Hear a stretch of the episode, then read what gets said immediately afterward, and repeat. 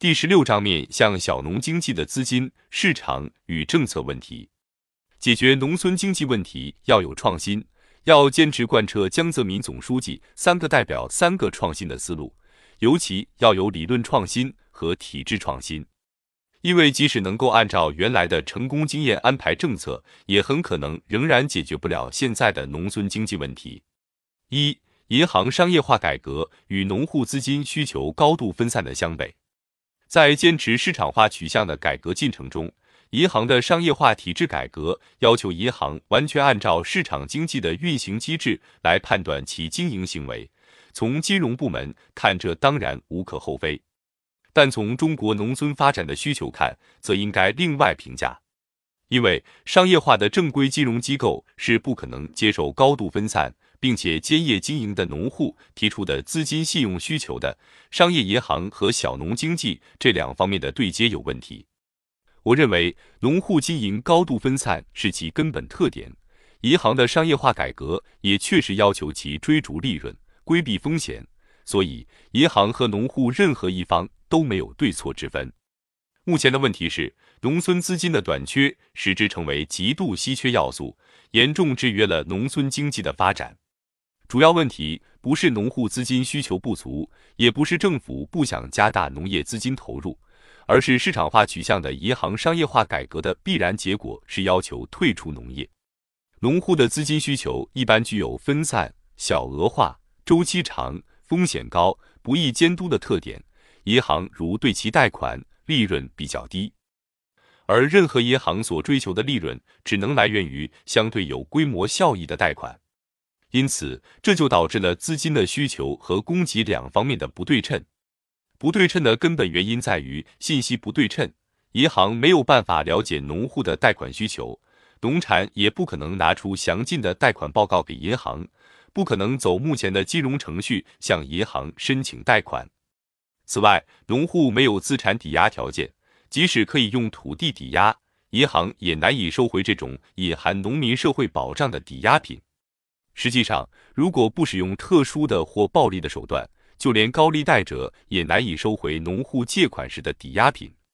从近几年对农户的整体调查情况来看，农户的存款增长幅度大于其贷款增长幅度，因此有大量资金从农村流出也是一个必然的趋势。表面形式就是农业银行及农村信用社吸纳农村的资金有所增加，银行给农户的贷款却是减少的。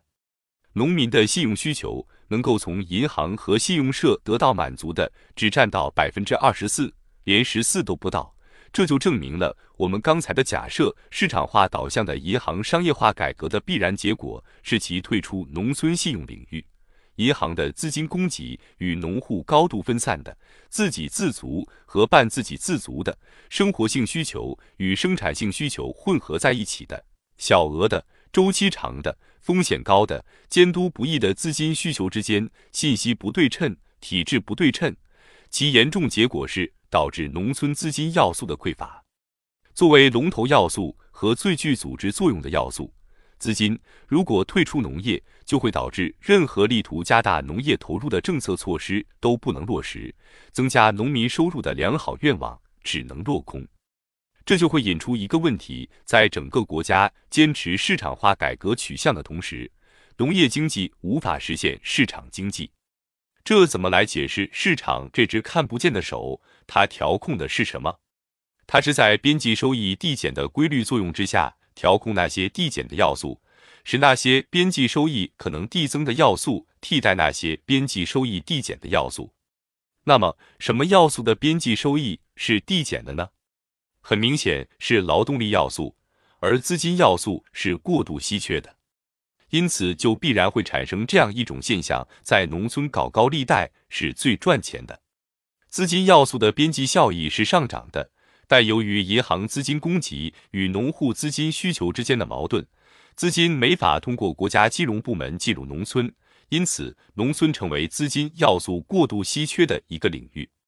土地要素也不能增加。因为它是人均占有的，而且由于土地承担农民的社会保障，所以土地要素的流转比例低。因此，尽管劳动力要素的边际效益降为零，甚至是负值，它也当然不能被替代。因此，我们说用市场这只看不见的手来自发调控资源，在农业生产领域很难发挥作用。用市场这只看不见的手来调控农业结构，更有可能会出问题。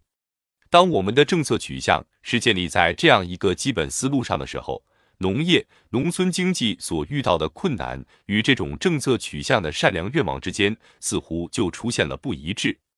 同理，中国的农村经济问题不能靠外资来解决。二十世纪九十年代后期，城市经济的发展在一定程度上是靠外资不断增加来维持的。那么，农业经济的发展能不能靠外资呢？我的回答是不可能，因为外资是不会投向高度分散的、自给自足和半自给自足的生活性需求与生产性需求混合在一起的小规模的、周期长的、风险高的农业经济的。因此，可以说，既不能按照城市经济发展的思路来解决农民、农村和农业问题，也不能靠外部市场来解决农业和农村经济问题。二、农村市场的成功与困境。简单的强调，用市场化的路子来调整农业结构可能走不通，因为单纯开展农业的结构调整已经走到头了。